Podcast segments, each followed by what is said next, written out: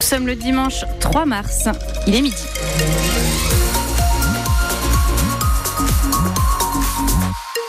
Les informations avec Paola Guzzo.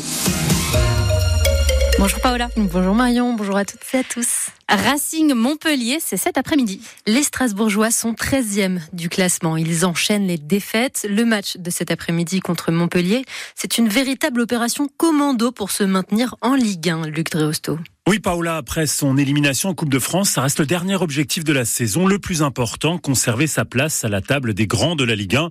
C'est focus à 300% sur le maintien, martèle l'entraîneur Patrick Vieira qui parle de conneries quand on lui demande s'il sent une démobilisation de certains de ses jeunes joueurs.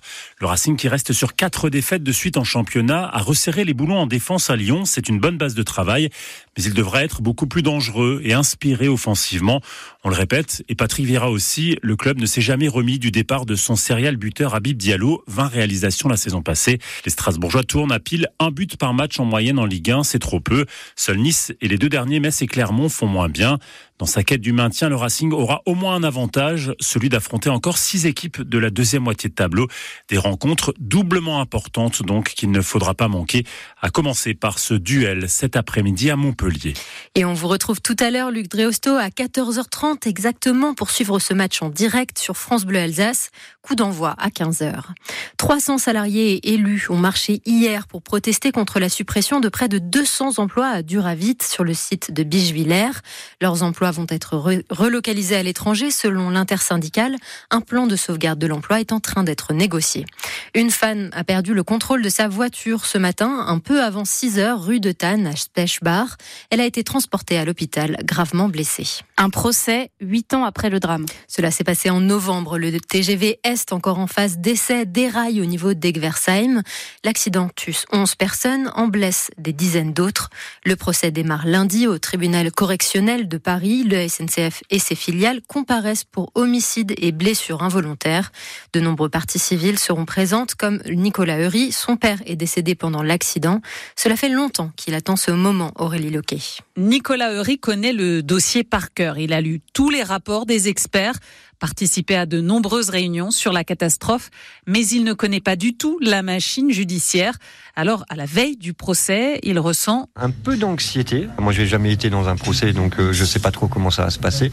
Mais aussi, on l'a attendu depuis des années. J'en suis presque content que ça arrive maintenant. Je serai là et je parlerai aussi parce que ce qu'on a vécu, ce que d'autres familles ont vécu, c'est des choses qui ne sont pas normales. Il faut que les entreprises sachent aussi le, le mal qu'ils ont fait. Nicolas Heury n'attend aucune révélation au cours de ces deux mois et demi d'audience. Les responsabilités, on les connaît, les causes, on les connaît, mais que ce soit dit par les personnes concernées, ça apaisera sûrement toutes les, toutes les choses et ça aidera aussi à avancer, hein, c'est sûr. Nicolas Heury a besoin d'entendre les prévenus dire ce qu'il s'est passé assumer aussi des torts éventuels. J'ai espoir que tout se passe bien et qu'à la fin du procès, on pourra, et pas oublier, mais c'est que ce soit derrière nous. Voilà, plus derrière nous, avec nous, mais derrière nous.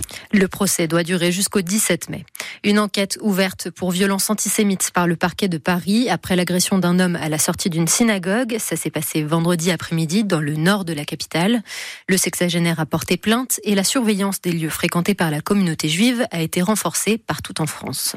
Les négociations pour une trêve à Gaza ont repris aujourd'hui.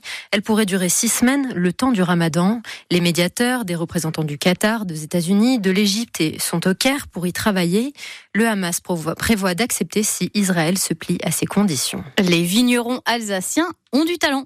Du côté de Dambar-la-Ville, Eric Cam est parvenu à produire une cuvée des glaces. Ni plus ni moins, c'est une cuvée spéciale de Gewürztraminer. Pour qu'elle soit parfaite, il faut la récolter que quand il gèle. Coup de chance, il y en a eu au mois de janvier. Le vigneron nous explique le processus de fabrication.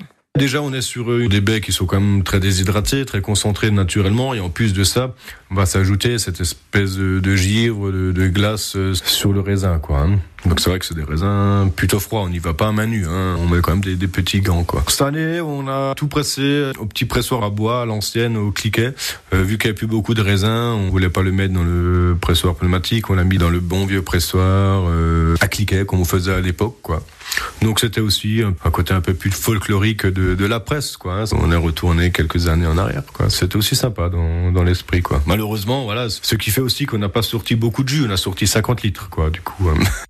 Les vins de glace existent aussi en Allemagne, en Autriche ou au Canada. Chez lui, la bouteille est commercialisée une centaine d'euros. 35 ans déjà. Aujourd'hui, plus le droit. Vous reconnaissez peut-être Les Enfoirés. Le concert des 35 ans a fait un carton. Plus de 8 millions de téléspectateurs sur TF1 vendredi soir. Trois ans qu'un de leurs concerts n'avait pas été aussi suivi. C'est aussi la meilleure audience télé depuis le début de l'année. Les recettes seront versées au Resto du Cœur.